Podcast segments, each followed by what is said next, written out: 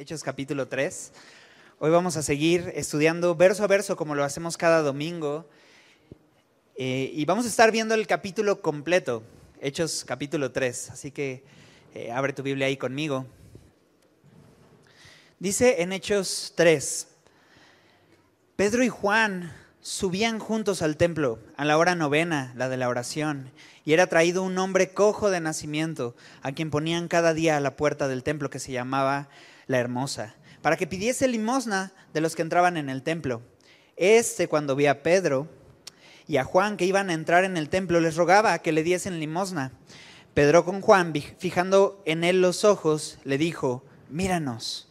Entonces él les estuvo atento, esperando recibir de ellos algo. Mas Pedro dijo, no tengo plata ni oro pero lo que tengo, te doy. En el nombre de Jesucristo de Nazaret, levántate y anda. Y tomándole por la mano derecha, le, levantó y al momento se le afirmaron los pies y tobillos y saltando se puso en pie y anduvo y entró con ellos en el templo, andando y saltando y alabando a Dios. Todo el pueblo le vio andar y alabar a Dios y le reconocían que era el que se sentaba a pedir limosna a la puerta del templo, la hermosa, y se llenaron de asombro y espanto por lo que había sucedido. Vamos a orar. Señor, te damos gracias por tu palabra, gracias por ver la obra que tú haces. Y hoy sigues transformando vidas, sigues haciendo milagros, Señor, sigues obrando entre nosotros. Y al ver esta escena, lo único que queremos hacer es ver cómo obras, Señor, y, lo que tú puedes hacer también en nosotros. Así que oro para que uses tu palabra el día de hoy, Señor, y nos hables. En el nombre de Jesús, amén. Así que eh, Pedro y Juan eh, dice que subían al templo, pero esto es una respuesta de lo que estudiábamos la semana pasada. Lo último que vimos es que la iglesia crecía eh, en el conocimiento de Dios, perseveraban, ¿te acuerdas? En cuatro cosas, vimos la semana pasada. No sé si recuerdas. En la doctrina de los apóstoles, en el partimiento del pan, en la comunión unos con otros y en las oraciones. Cuatro cosas en las que la iglesia permanecía y Dios se encargaba del resto. Es por eso que dice que eh, al final y el Señor añadía cada día a la iglesia los que habían de ser salvos. Pero también nos presentaba una iglesia que se reunía todos los días en el templo. Tenemos que recordar que eh, el 100% de los creyentes o el gran porcentaje de los creyentes en este momento son judíos convertidos al cristianismo, porque el Mesías era prometido a su pueblo, a los judíos, y Dios está empezando a hacer esta obra con su pueblo. Es algo que vamos a ver también. Pero eh, lo que estamos viendo es que la iglesia sigue haciendo lo que han hecho por todo ese rato, que es adorar al Señor en los lugares establecidos, que es el templo de Israel. De manera que eh, ellos están asistiendo al templo, están yendo a la hora de la oración, dice que esta es la hora novena, nosotros entendemos que esto es las 3 de la tarde. A esta hora específicamente, 3 pm, todos los días se está ofreciendo un sacrificio eh, delante del Señor en agradecimiento y en expiación por los pecados del pueblo. Así que ellos están yendo a, tener comunión con el Señor en el lugar que Dios había establecido para ellos. Pero de pronto hay esta escena en donde se presentan, pasan por esta puerta llamada la hermosa, eh, para llegar al templo judío, el templo de Herodes, que es una reconstrucción del templo de Salomón, primero llegarías a lo que es conocido como el patio de los gentiles.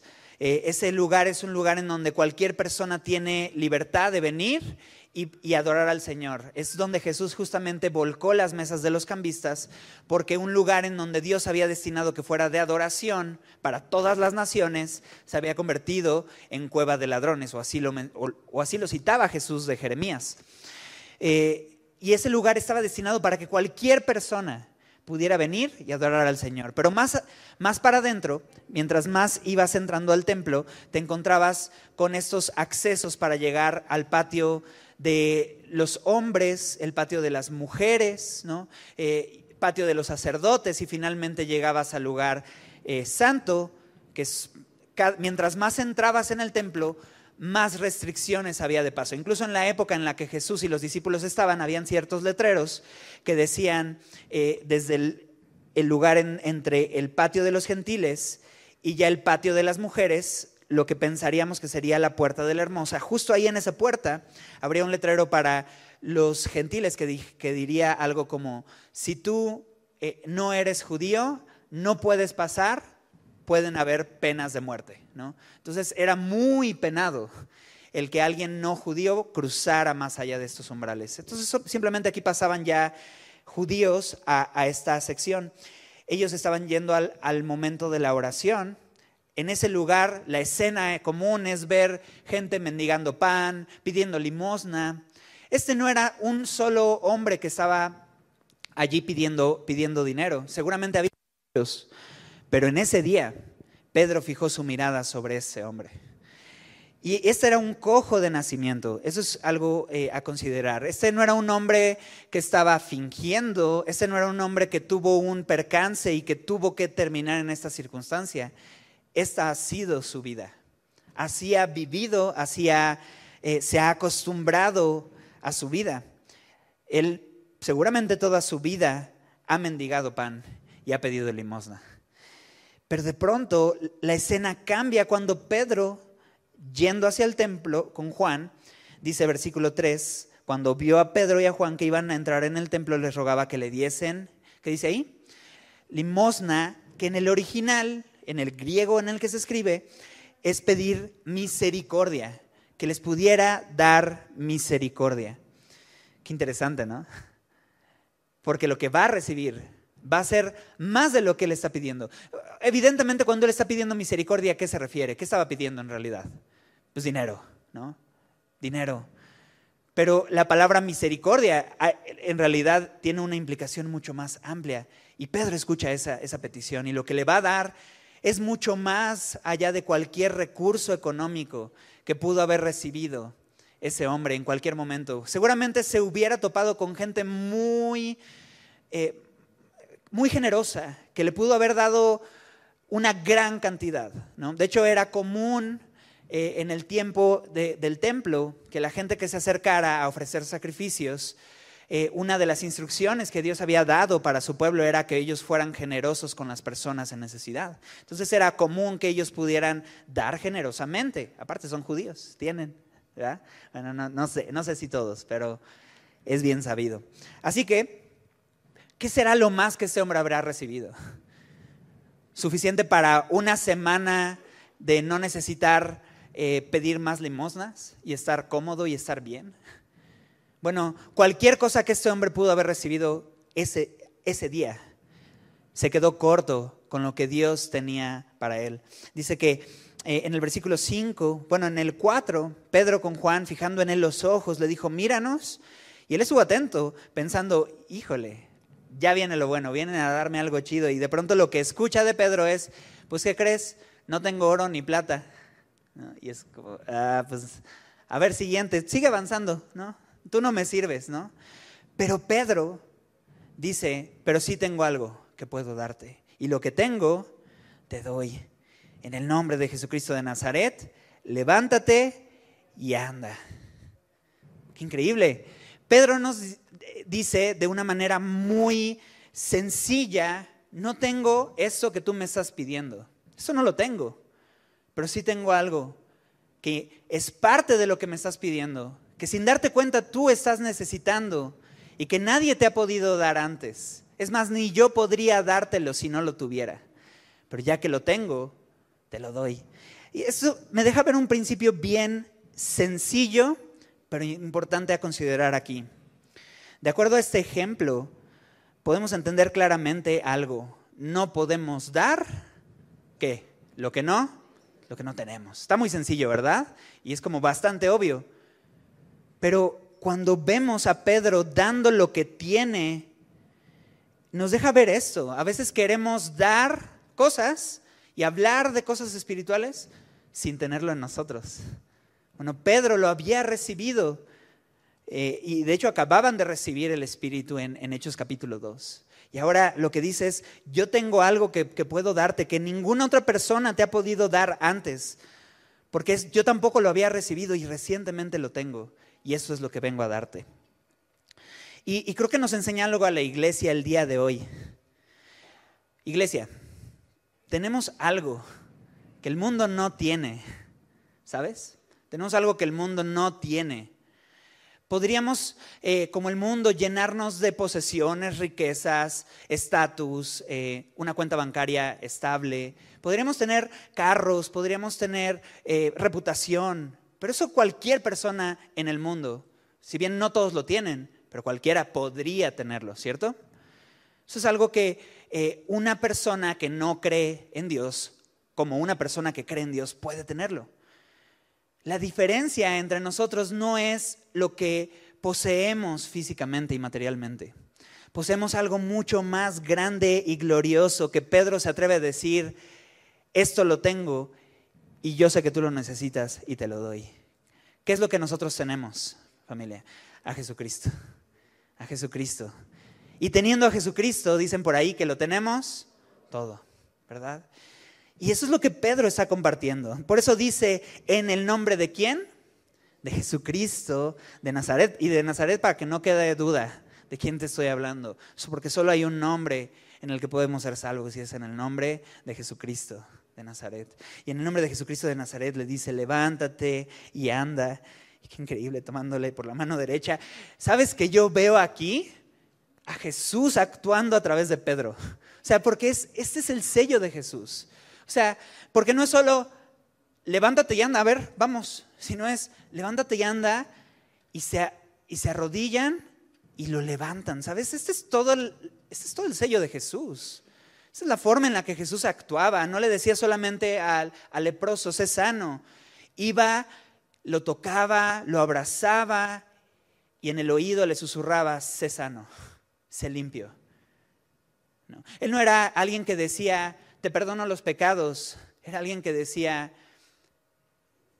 solo yo puedo perdonar pecados, pero yo también soy el único que puede juzgarte y ni yo te juzgo.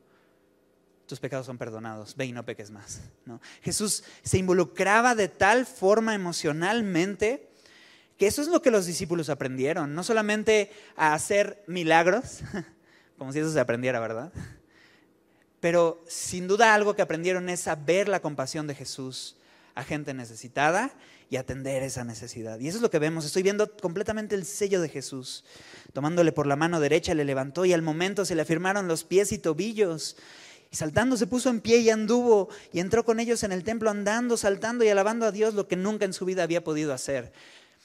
Dos cosas, caminar y alabar al Señor.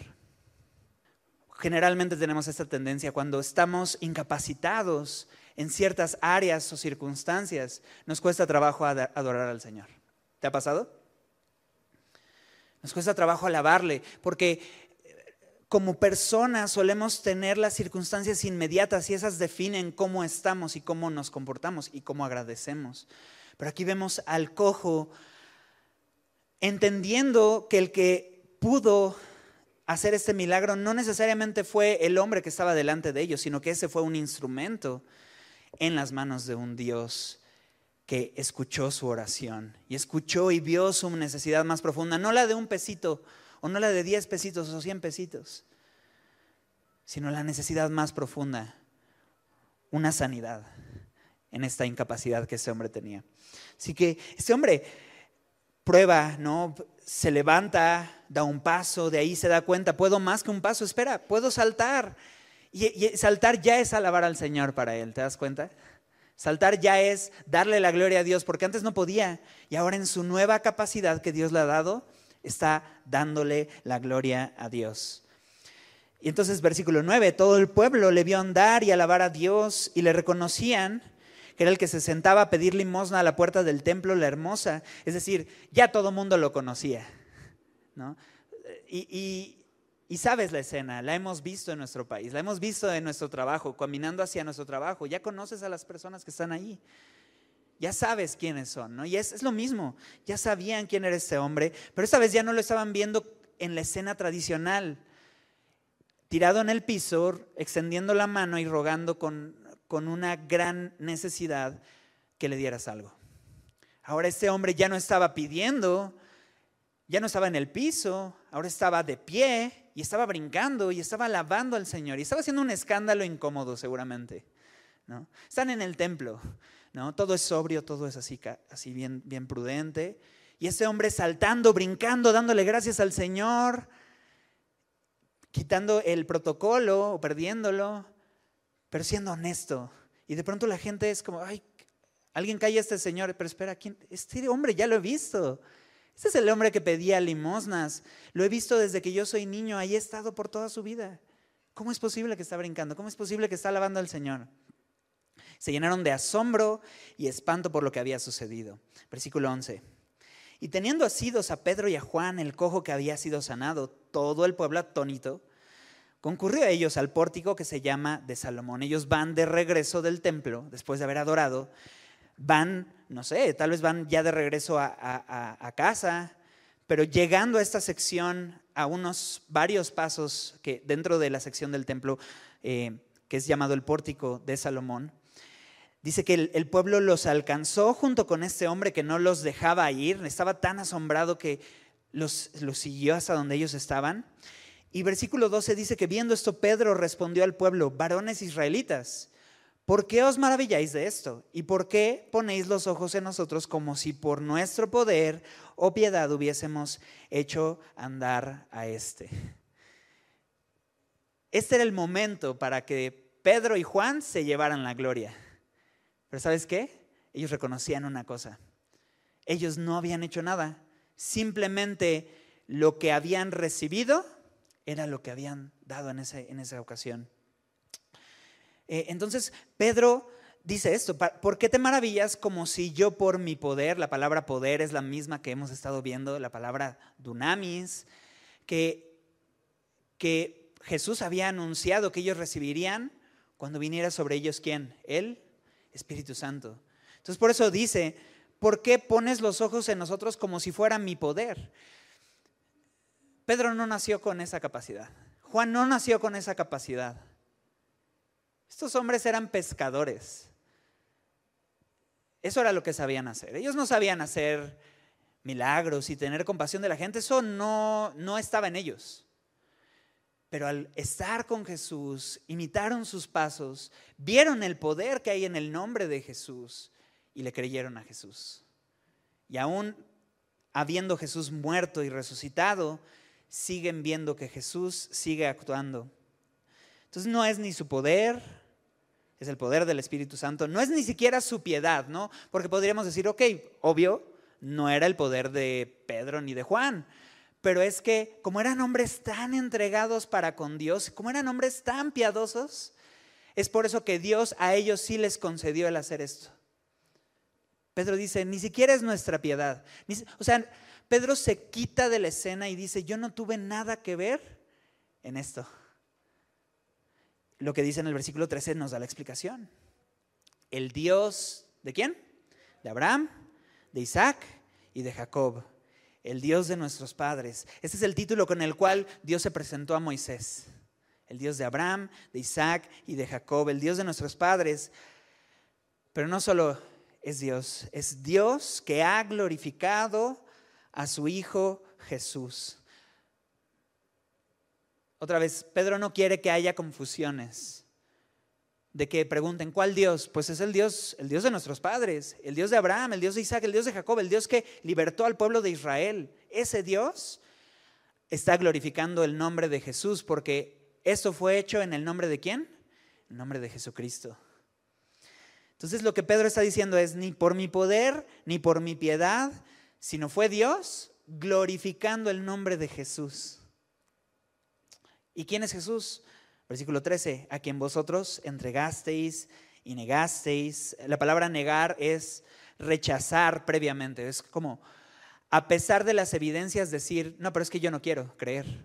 O sea, no es un tema de evidencias, es un tema de decisión del corazón. Y, y, dice, el pueblo entregó y negó delante de Pilato cuando éste había resuelto ponerle en libertad. La historia la conocemos, versículo 14. Mas vosotros negasteis a quién? Al santo y justo. O sea, ustedes condenaron al único hombre inocente y perfecto. Y pedisteis que se diese a un qué? A un homicida. O sea, Pedro lo que está haciendo es con valentía confrontar al pueblo con esa realidad. si alguien estaba consciente de lo que estaba sucediendo, era la gente que estaba allí en el templo. Era la misma gente que seguramente, o, varios de ellos, habían estado eh, cuando, cuando Pilato preguntó, ¿qué quieren que haga con este hombre? Y respondió en, una, a una sola voz y de una manera, dice en el texto ahí en, en Mateo, que el pueblo rugió a una sola voz. Esta es como una conmoción, como en, un, en una multitud, en, un, en una manifestación, que a una sola voz dicen y gritan y rugen y demandan, crucifíquenle.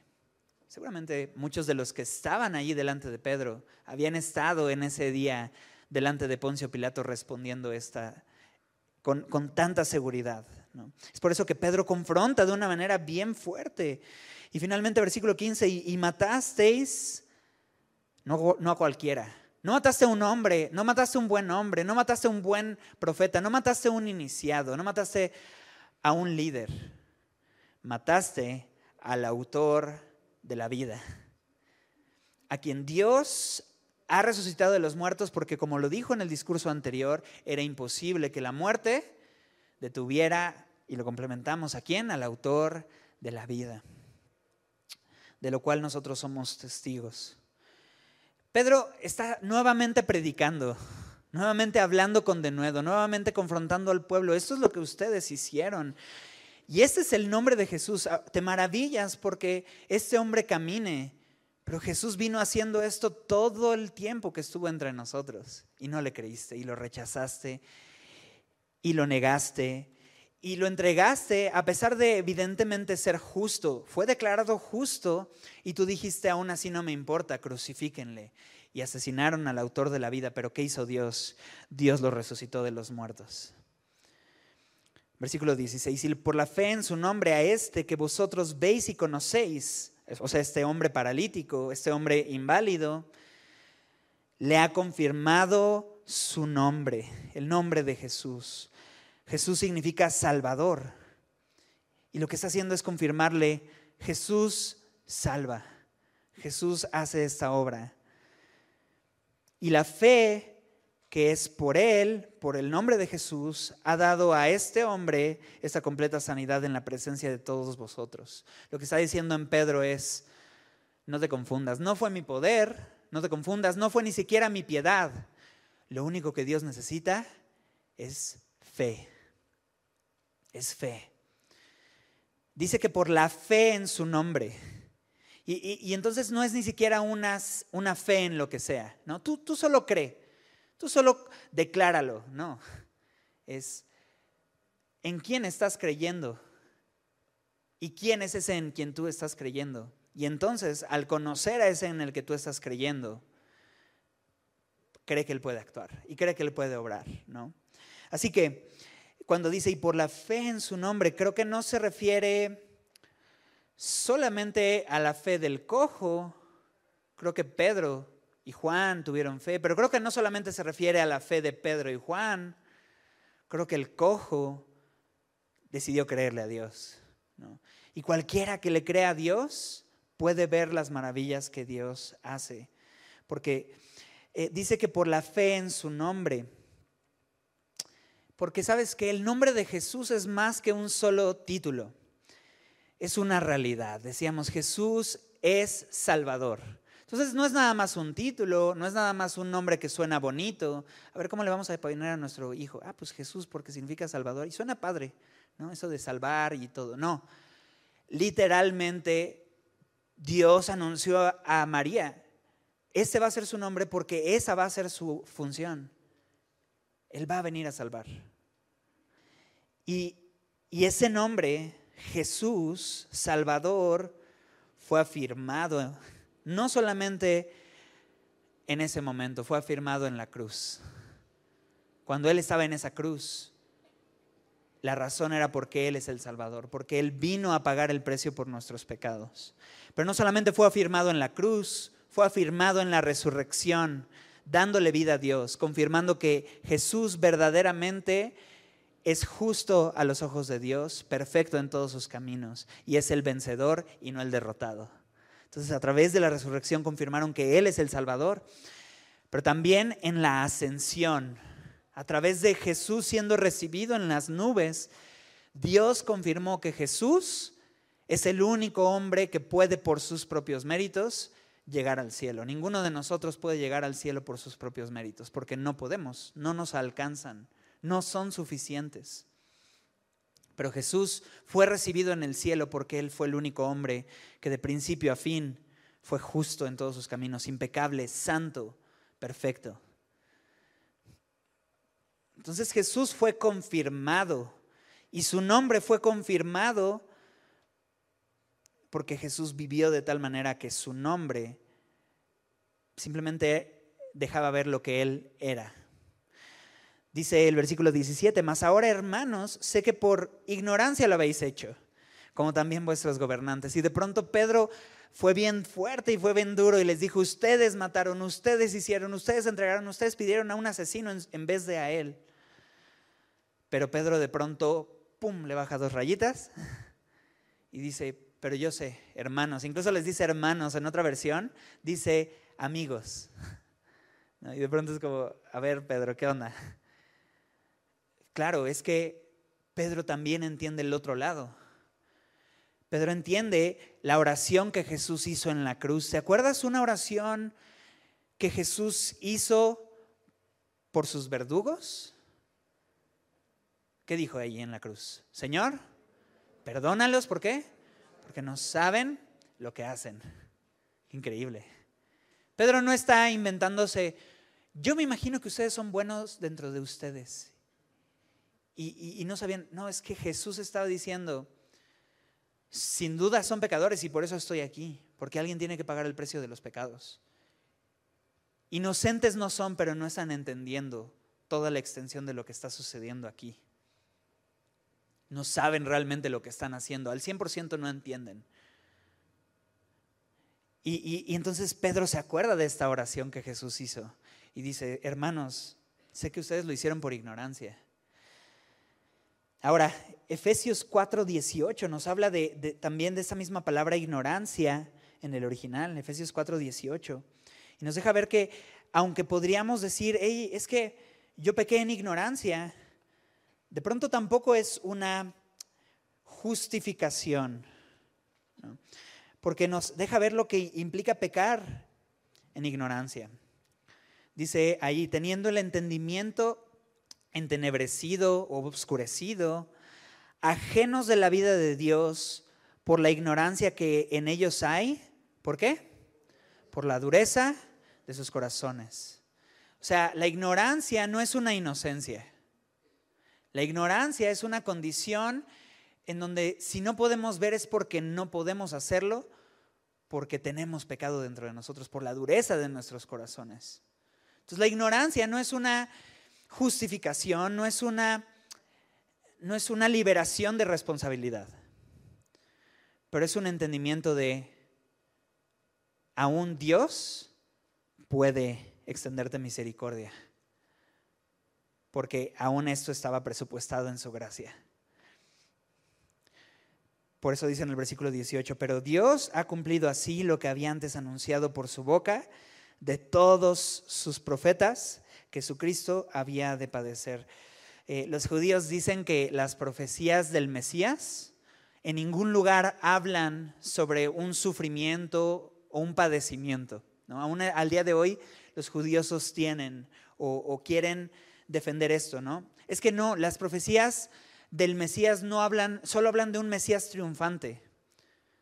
Bueno, Pedro está delante de tal vez unas tres mil personas otra vez, declarando, todos sus profetas hablaban del padecimiento del Cristo. Y ninguno se atrevió a contradecirlo, porque sabían que era cierto. Una de las profecías más claras acerca del padecimiento de Jesús está en Isaías 53 y lo hemos citado ya muchas veces aquí en Semilla. Es una imagen clarísima de la cruz, pero ¿sabes qué? Fue escrito 700 años antes de que Jesús caminara entre nosotros. 700 años antes. Dios dejando una foto clarísima de lo que es la cruz y de lo que representaba espiritual y físicamente. Y, no es el único, porque Pedro dice, todos sus profetas han hablado sobre esto. Y sí, si nosotros vamos a cualquiera de las profecías en el Antiguo Testamento, hay una evidencia de que Dios había destinado la cruz, la muerte y la resurrección de Jesús y la glorificación de Jesús desde antes del tiempo de los siglos, desde el primer profecía que existió dada a Adán y Eva. Dios ya había anunciado, la serpiente le herirá en el calcañar, pero este le herirá en la cabeza. O sea, ya estaba anunciando de un hombre victorioso, pero herido en el proceso. Y ya desde la primera profecía que existía, Dios ya había anunciado los padecimientos que tendrían que suceder para perdonar y para limpiar y para restaurar la condición del hombre que se ha perdido a través del pecado. Entonces Pedro dice, esto estaba escrito y tú búscale, abre así, como en el devocional, como le hacemos, ¿no? Ábrele así y ahí vas a encontrar algo, casi, casi. No, no, no hagas tu devocional así, por favor. Este, es nada más un, ejemplo. Pero, pero eso, está repleto de, hablar de lo que Jesús vendría a hacer. Y dice el versículo 19, así que arrepentíos y convertíos para que sean borrados vuestros pecados, para que vengan de la presencia del Señor tiempos de refrigerio. Esa es la invitación que Pedro hace. Arrepiéntanse y conviértanse. Mm, alguien había dicho este, este mensaje antes. Jesús. Jesús había dicho, arrepiéntanse y crean. Arrepiéntanse y crean. Otra vez, Pedro no se está rompiendo la cabeza. Pedro escuchó tres años a su maestro y recibiendo el Espíritu Santo en él, simplemente está recordando las palabras de Jesús y está hablándolas ahí delante de estos hombres. Porque Jesús no vino al mundo a condenar al mundo, sino vino para que el mundo sea salvo por él. Así que Pedro hace esta invitación, arrepiéntanse y conviértanse para que sean borrados, borrados. La palabra borrados tiene un significado bien, bien amplio. Implica eliminados, eh, dejados a un lado. Eh, es la misma palabra que aparece en Colosenses 2.14. Colosenses 2.14. Porque cuando dice para que sean borrados nuestros pecados, podría haber una confusión. ¿Qué significa? ¿Que ya nunca más van a pecar estas personas? Y, lo entendemos, pero ve lo que dice ahí en Colosenses 2.14. Es la misma, misma palabra en el original. Borrados. 2.14. Podríamos decir, borrando el acta de los decretos que había contra quién? Contra nosotros, que nos era contraria, quitándola de en medio y clavándola en la cruz. Eso es lo que está haciendo Jesús ahí. Eso es lo que está ofreciendo Pedro ahí. Cuando dice para que sean borrados nuestros pecados es, nosotros ya tenemos un acta de decretos que nos es contraria, una lista de situaciones que nos acusa, que ninguna persona va a poder llegar y decir, yo soy bueno, ¿no? Tal vez has visto estas dinámicas que a veces se hacen en el evangelismo en la calle, en la cual en la calle, eh, para evangelizar, hacen una pregunta a la gente y dicen, bueno, aquí preguntas al aire, ¿no? ¿Cuál es el animal con la lengua más larga, ¿no? Y entonces contestan y les dan dinero, ¿no? Y, y así hacen preguntas de conocimiento general. Pero después hacen esa pregunta, ¿no? ¿Quién de aquí, por estaban dando de a 10 pesitos, de a 15 pesitos, pero ahora sacan el billete de a 200. Y ahora sí como los ojos brillan, ¿no? todos, todos así bien atentos. ¿Quién de aquí puede decir y garantizar que es una persona buena, pero verdaderamente que lo pueda demostrar? Y siempre sale un valiente, uno que otro, pero siempre va acompañado de su esposa o sus hijos, que dicen, ah", siempre sale el clásico, ¿no? Y es como, y ya se echan para atrás. Nadie se gana esos, hasta ahora, según yo, nadie se ha ganado esos 200. Porque realmente hay algo, si nuestra conciencia no nos acusa, nuestra familia lo conoce bien. Y si nuestra familia no nos acusa, nuestra conciencia lo hace. Sabemos, sabemos quiénes somos, sabemos lo que hacemos, sabemos nuestra incapacidad, sabemos cuál es nuestra incapacidad. Y esto nos estorba, y esto nos es contrario. ¿Y quién puede eliminar esto? Bueno, muchos lo hemos intentado. Hemos querido quitar la culpa, hemos querido quitar esto que cargamos, pero no podemos. No podemos eliminar lo que ya hicimos. Lo peor es que no solo no podemos dejar de, no podemos eliminar lo que ya hicimos, sino que no podemos dejar de hacerlo. Y volvemos a fallar.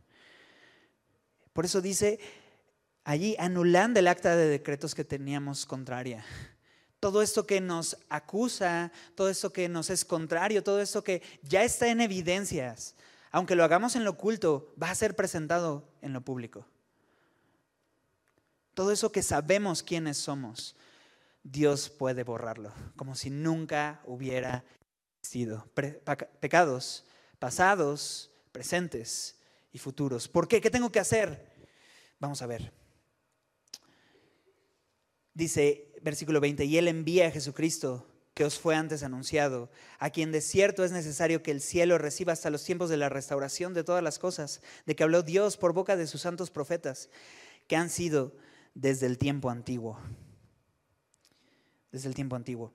Así que eh, lo único que está diciendo es, lo que tú necesitas es a Jesucristo.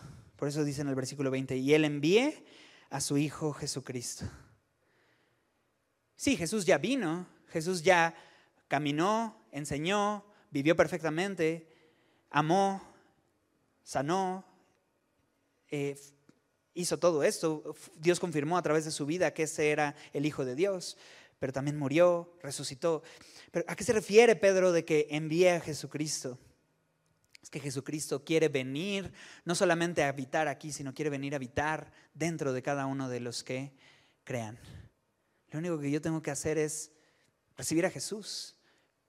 Lo único que yo tengo que hacer es que Jesús venga a mi vida, que ya no sea yo el que está en el centro de mi vida, mis planes, mis propósitos, mis proyectos. Jesús, el único camino al Padre, el único que puede perdonar pecados. Que Él venga. ¿Y qué sucede?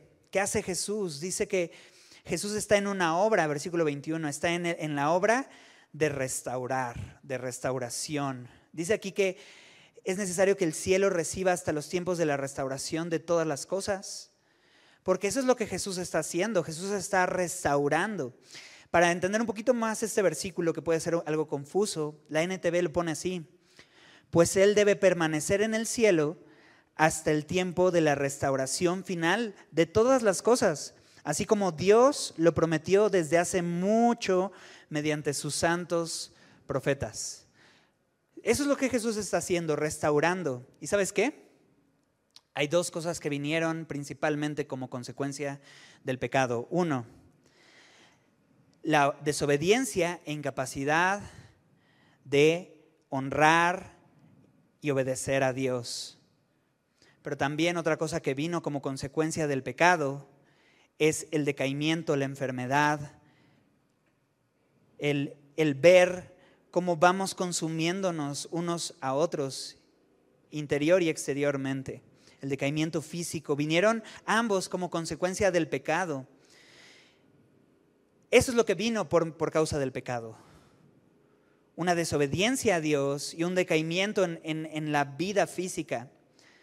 Pero sabes, Jesús poco a poco va restaurando este mundo. Jesús poco a poco va restituyendo las cosas que se fueron perdiendo por el pecado y restaurándolas a las cosas como Dios las intencionó desde el principio de los tiempos. Y así como le restauró la salud a este paralítico, Él está hoy ofreciendo restaurar nuestra vida al propósito que Dios había tenido para con nosotros. Dios está, Jesús está en el negocio de restaurar vidas. Él está haciéndolo con nosotros, Él está haciéndolo contigo. Esa es la obra que Jesús está haciendo. Así que lo que Pedro está ofreciéndoles es, conoce y recibe a Jesús. Él puede restaurar tu vida. Así como viste que restauró la salud física de este hombre paralítico. Ahora, no restauró a todos los hombres que, tenían problemas físicos. Otra vez, no era el único paralítico que estaba allí. Por una razón que Dios sabe y conoce, Él era el hombre que iba a ser restaurado ese día. no necesariamente Dios está en el negocio de sanar todas las dolencias. Otra vez, Jesús vino, sanó a muchos, pero muchos quedaron enfermos. Ayudó a muchos, pero muchos quedaron en la pobreza. Y Jesús dijo, a los pobres siempre existirán. La enfermedad siempre existirá, es causa y es consecuencia del pecado. Pero yo vine a hacer algo mucho más grande, a traer una sanidad mucho más fuerte y completa, que no, que no es de que te sané y luego te da tifoidea y otra vez estás mal, ¿no? Y, después llega la vejez y, o sea, al final una sanidad física es, un, es una respuesta temporal, que Dios es bueno y la puede hacer, si Él quiere. Pero Él viene a hacer una obra mucho más grande y completa que una sanidad inmediata y temporal. Eh, y lo vamos a ver, dice el versículo 22, porque Moisés dijo a los padres, el Señor vuestro Dios os levantará profeta de entre vuestros hermanos como a mí, a él oiréis en todas las cosas que os hable, y toda alma que no oiga a aquel profeta será desarraigada del pueblo. Y todos los profetas desde Samuel en adelante, cuantos han hablado, también han anunciado estos días.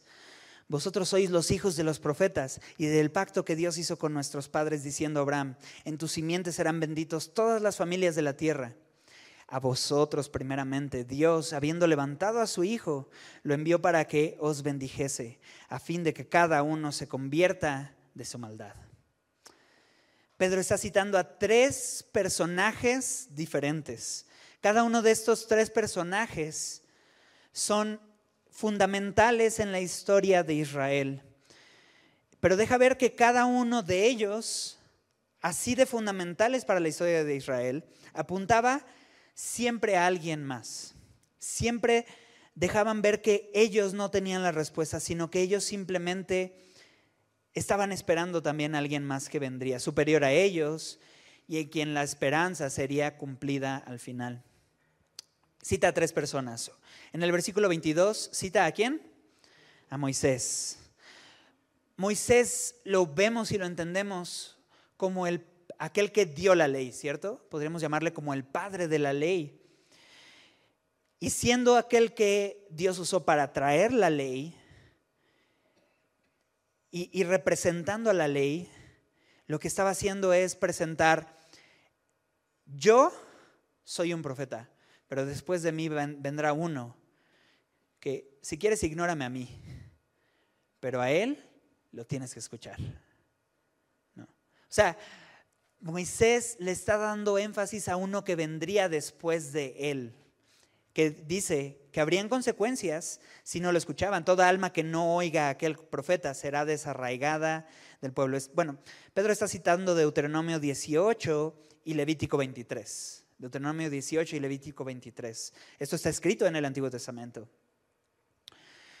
Y Moisés había anunciado esto, vendrá un profeta que si tú ignoraste todo lo que yo dije, toda la ley que se presentó, bueno, a este sí tienes que escuchar, porque Él viene a cumplir todo lo que he estado hablando yo. Entonces, Moisés anunciando a Jesús como el, representante de la ley. Pero luego presenta en el versículo 24 otro ejemplo. ¿A quién menciona? A Samuel. Y dice, y todos los profetas desde Samuel. Samuel es conocido como el primer profeta oficialmente levantado por Dios en el reino eh, que Dios estableció. Samuel es este profeta. Si bien no, no necesariamente encontramos alguna profecía que él haya dicho respecto de Jesús, no sé si recuerdas a quién ungió Samuel. A David. Y David, del linaje de David, Dios levantaría a uno, ¿cierto? Que, que según la promesa que Dios había dado, su reino no tendría fin. No tendría fin.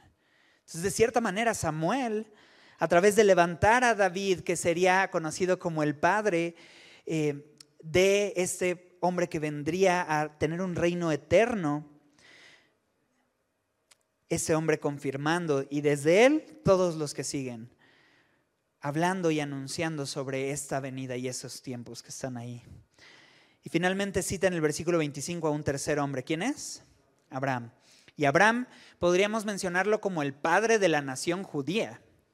A partir de Abraham fue que Dios levantó una nación, la nación de los judíos. Y, este hombre, Abraham, el padre de los judíos, lo que nos menciona es que recibió una promesa. La promesa era un descendiente que traería bendición a quienes?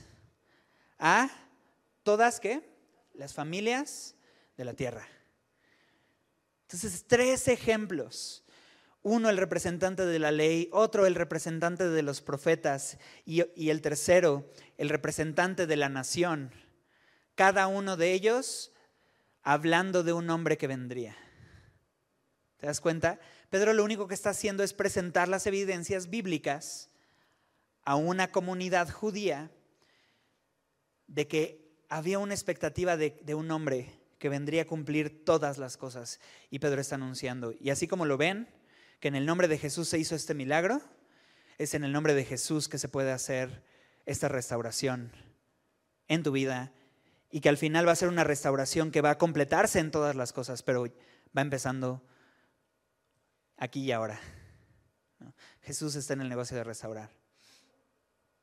Así que eh, sí, Dios dice eh, en el versículo 26, a vosotros primeramente Dios habiendo levantado a su Hijo, lo envió para que os bendijese. Lo que está diciendo es, Dios los envió primero a ustedes, los judíos. Y sí, Dios iba a comenzar esa bendición en algún lugar. Si Él dijo que todas las familias serían benditas en Él, pues en algún lugar iba a empezar, ¿verdad? ¿Dónde empezó? Pues con su propia familia. Pero Él prometió todas las familias de la tierra. Entonces Dios nos iba a detener ahí. Y hoy sigue bendiciendo a más y más familias a través de esta promesa, de este simiente que es Jesús. Jesús sigue obrando de esta manera y se sigue cumpliendo en todas las naciones y en todas las culturas. Lo único que entonces les llama y concluye con esto, a fin de que cada uno se convierta de su maldad Creo que cuando dice que a fin de que cada uno se convierta de su maldad no es tanto un requisito. Dios espera que tú te vuelvas de tu maldad. Para mí me suena más como una promesa. Ahora puedes dejar atrás tu maldad. No me suena como un requisito de lo único que pide de ti es que sueltes tu maldad. No, no podemos. Tenemos justamente esa incapacidad. No podemos soltar nuestra maldad, pero lo que veo aquí es no tanto un requisito, sino un resultado a fin de que cada uno se convierta de su maldad. Tómalo como una promesa. Dios puede hacer lo que en tus fuerzas ha sido imposible. Dios sigue restaurando a personas con incapacidades. Antes no podíamos dejar esto, pero ahora el Señor puede hacerlo. Entonces, vamos a resumir todo esto. Jesús o un hombre cojo sanado en el nombre de Jesús.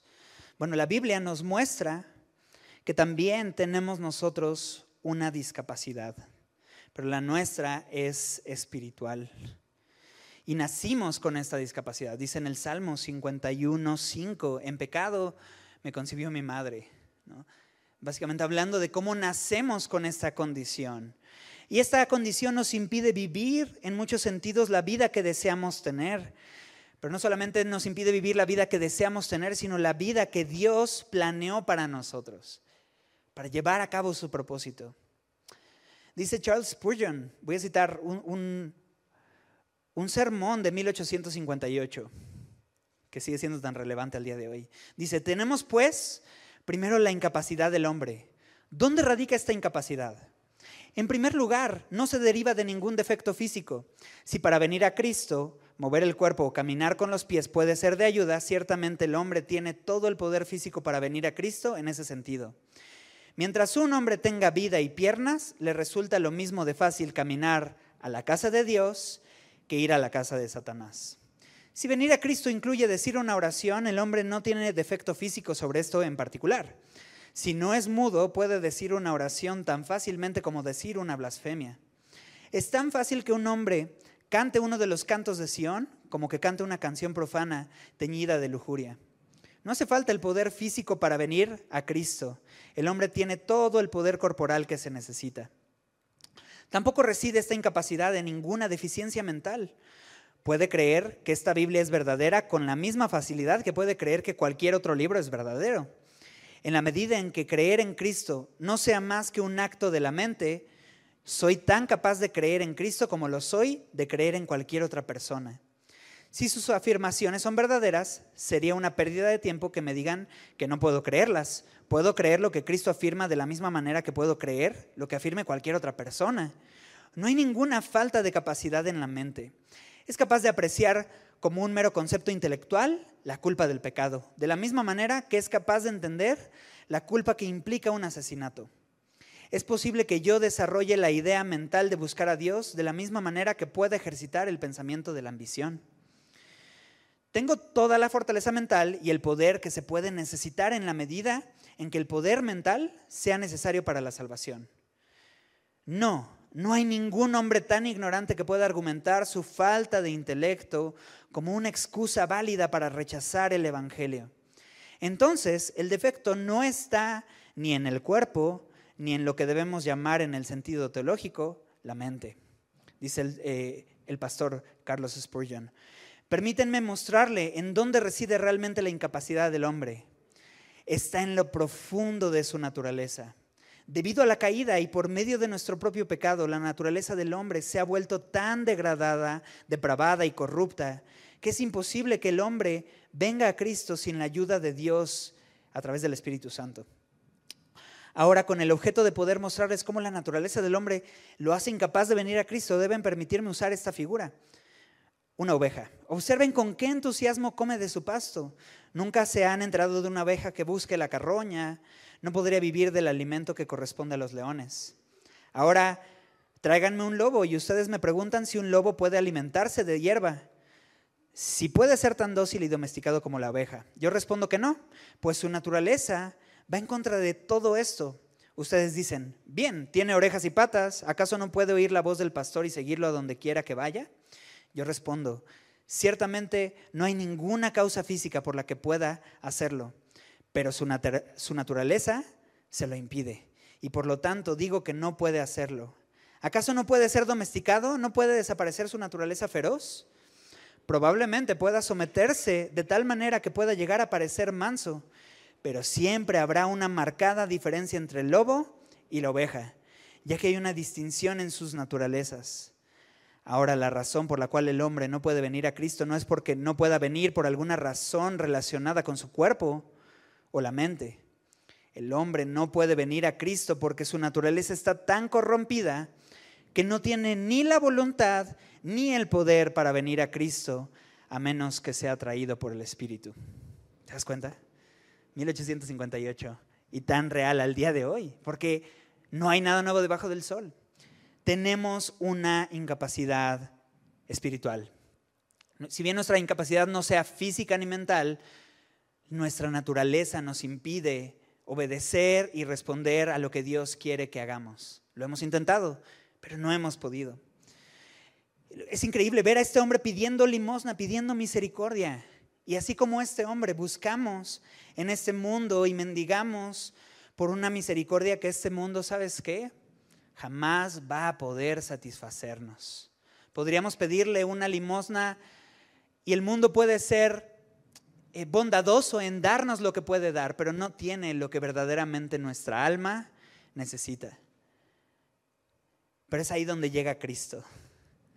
Es ahí donde llega Cristo. Jesús me libra de mi incapacidad. Y así como Jesús libró a este hombre de su incapacidad física, Jesús significando el Salvador y sabiendo que ninguno de nosotros podíamos salvarnos de esta incapacidad y cambiar esta naturaleza, ya que el mundo estaba incapacitado para salvarse a sí mismo, Dios envió a su Hijo Jesucristo para hacer Él lo que nosotros no podíamos en nuestras fuerzas.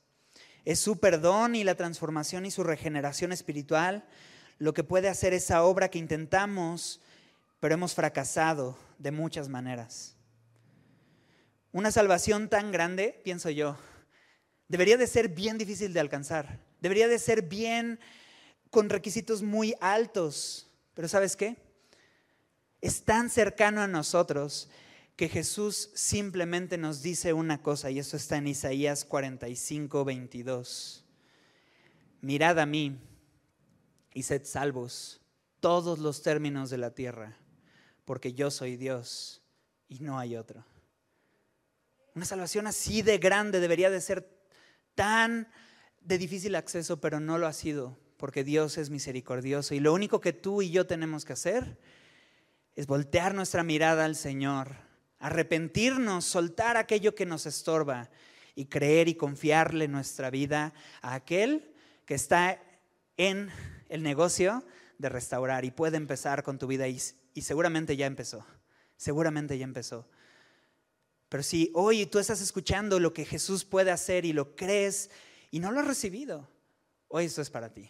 ¿Por qué no oramos y le damos gracias al Señor? Dios, es increíble ver cómo, aun cuando tú no estabas caminando y físicamente con nosotros, sigues actuando, sigues obrando, porque tú dijiste que tú estarías con nosotros todos los días hasta el fin del mundo, porque ya no tienes estas limitaciones físicas, estás con nosotros por medio de tu Espíritu Santo. Señor, estás obrando, estás obrando en tu iglesia, estás obrando en el mundo y el mundo te necesita conocer. Mi oración, Señor, es que los que hoy están escuchando tu voz no lo endurezcan, sino que respondan ante ti. Esta invitación de tú restaurar sus vidas, de tú hacer la obra que ellos y nosotros no hemos podido hacer en nuestras fuerzas. Señor, transfórmanos regenéranos, restauranos, ayúdanos. Señor, hoy tú puedes hacerlo y hoy nosotros necesitamos que lo hagas. Te lo pedimos, Señor, no por nuestras obras, no porque lo merezcamos, sino por tu misericordia y por tu gracia. Y Señor, te damos toda la gloria a ti porque tú la mereces, Señor. Y venimos aquí ante tu presencia, Señor, agradecidos por esa obra. En el nombre de Jesús. Amén.